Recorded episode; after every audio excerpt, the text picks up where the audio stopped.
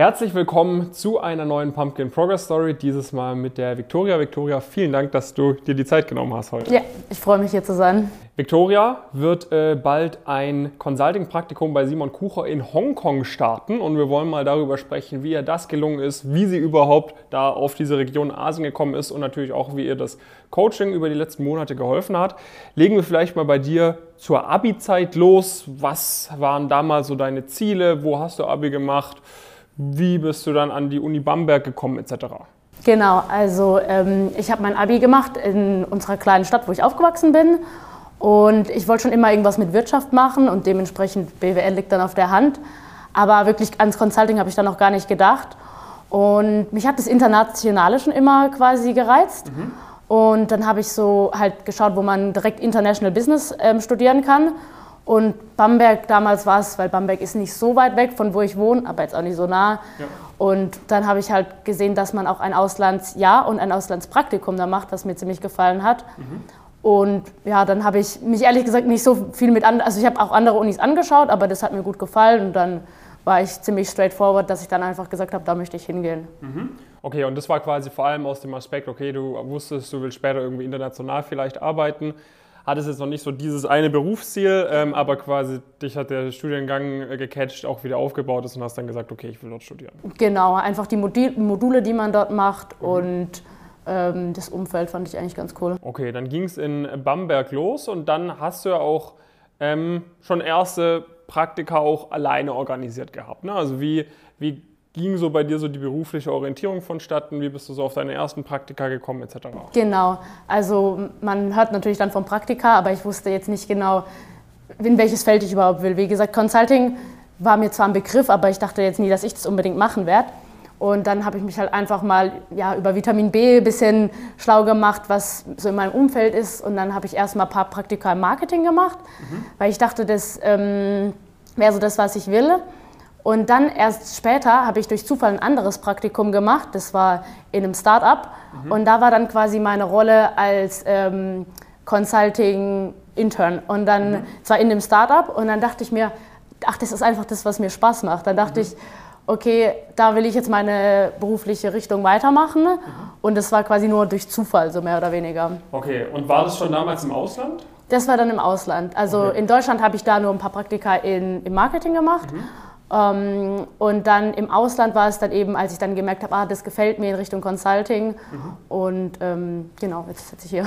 Okay, wie bist du dann zu uns gekommen? Also wann hast du so zum ersten Mal von uns mitbekommen? Was war irgendwie der ausschlaggebende Grund, dass du dich bei uns beworben hast? Und was war damals so für dich so die, die Erwartungshaltung auch an das Ganze mit uns? Also das war eigentlich witzig. Ich hab, bin auf euch nur gekommen, weil ich mich, ähm, ich bin jetzt schon am Ende von meinem Bachelor mhm. und dann habe ich mir eben wegen Master überlegt und dann habe ich ähm, halt gegoogelt nach Master-Unis ja. und dann habe ich euren Report über die Master-Unis mhm. ähm, gesehen.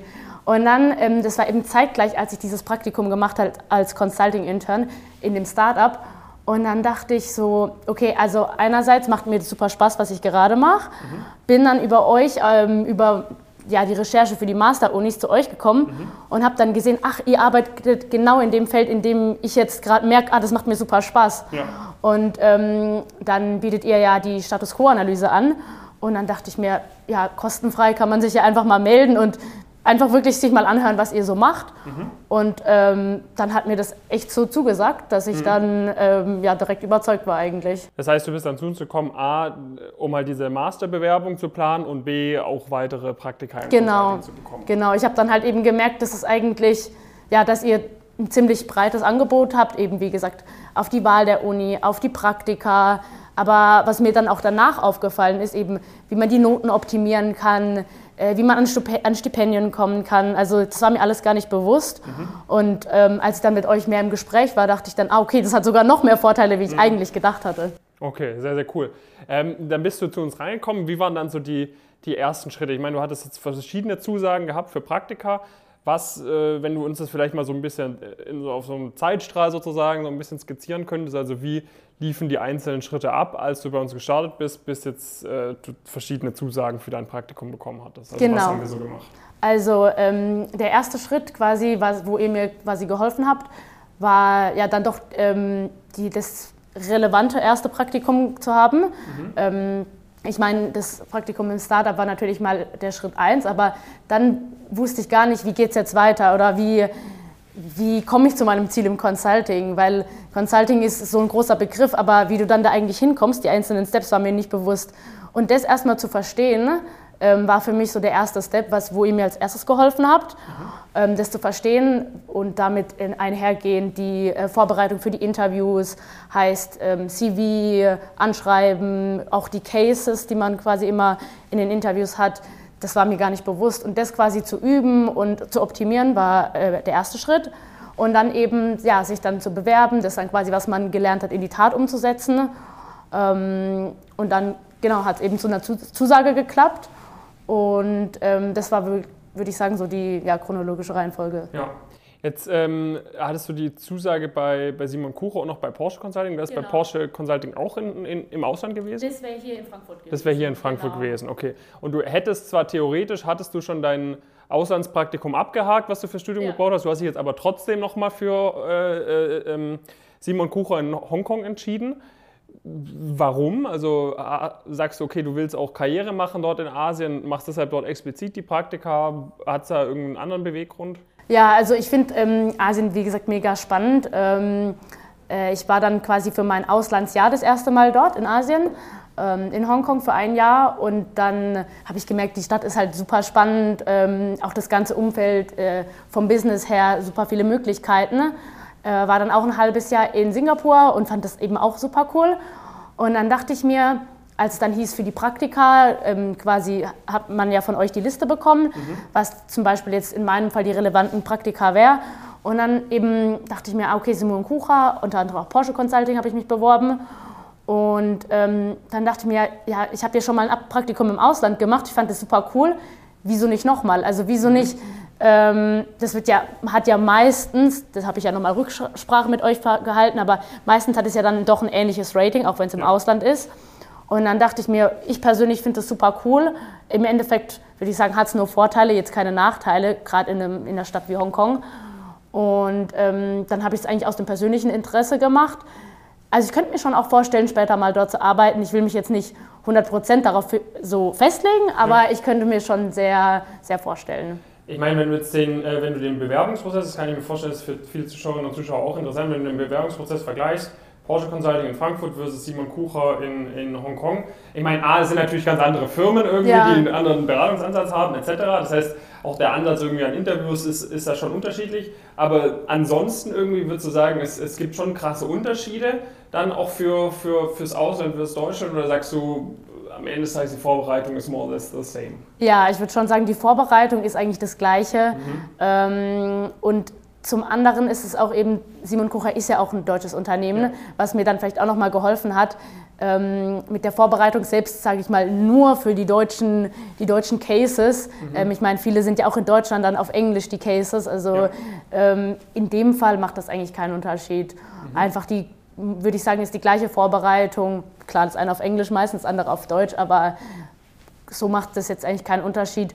Und was eigentlich auch ganz ja, witzig war, dass mich in, ähm, in dem Interview für Hongkong hat mich ein Deutscher interviewt. Und dann okay. war es natürlich, wir beide waren Deutsch, dann sagen wir, ja, dann können wir natürlich auch auf Deutsch reden. Ja, ja, ja. Das ist dann auch irgendwie schön, man ist dann quasi, ja, man hat ein Interview ähm, quasi für ein Praktikum im Ausland, aber dann macht es ein Deutscher und das nimmt dir dann schon mal wieder was ganz anderes, dann ist man gleich auf einer anderen Ebene, weil man mhm. eben beide quasi die Person ist, die ins Ausland möchte, aber beide aus Deutschland kommen. Mhm. Ja, das ist natürlich echt cool, dass es dann auch nochmal so geklappt genau, hat. Genau, ja. Ähm, jetzt, äh, wenn, wir, wenn wir vielleicht nochmal über, über das Coaching bei uns sprechen, gab es noch so ein paar Punkte, die du jetzt, wo du so ein paar Monate bei uns dabei bist, nochmal ganz anders irgendwie so erkennst, die dich irgendwie so überrascht haben, die du vielleicht im Rahmen von der Status Quo-Analyse, wo du gesagt hast, okay, ich möchte dabei sein, so noch gar nicht als Hauptbeweggrund irgendwie hattest?